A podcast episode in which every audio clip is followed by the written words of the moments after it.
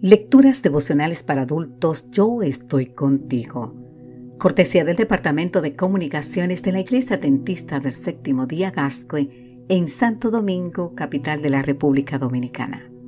En la voz de Sarat Arias. Hoy, 6 de junio, estoy contigo para librarte.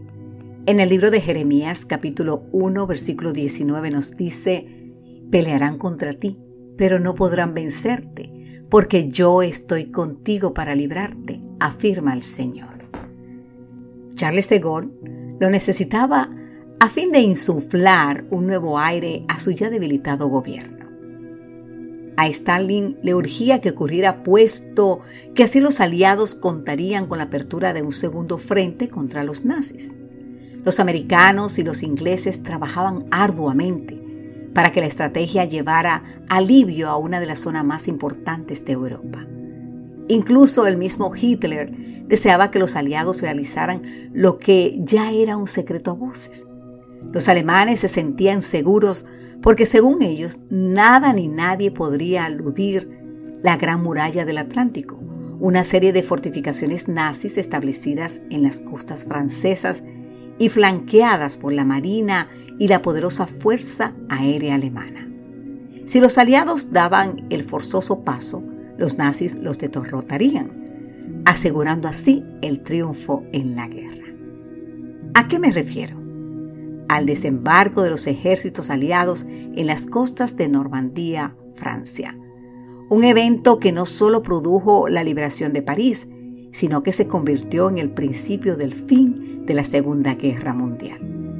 El 6 de junio de 1944, conocido como el Día D, las tropas británicas, americanas y canadienses asestaron un golpe mortal a los planes imperialistas del Tercer Reich y establecieron las bases para la llegada del Día de la Victoria, que sería el 8 de mayo de 1945. El teólogo Oscar Kuhlman comparó lo que ocurrió el día D con la muerte de Cristo en la cruz. Satanás y sus seguidores deseaban ponerle fin a la vida del Hijo de Dios, así que articularon un plan demoníaco y lo implementaron. No obstante, lo que creyeron que sería un rotundo triunfo acabó siendo la mayor derrota que alguna vez haya ocurrido en el universo. Así como Hitler no descifró la estrategia aliada, los príncipes de este mundo no entendieron el plan de Dios, porque si lo hubiesen comprendido, nunca habrían crucificado al Señor de la Gloria. Te invito a leer el libro de 1 de Corintios capítulo 2. Te preguntarás, ¿por qué lo que acabamos de decir? Porque en la cruz el Señor despojó a los principados y a las autoridades y los exhibió públicamente triunfando sobre ellos. Así nos dice el libro de Colosenses capítulo 2 versículo 15.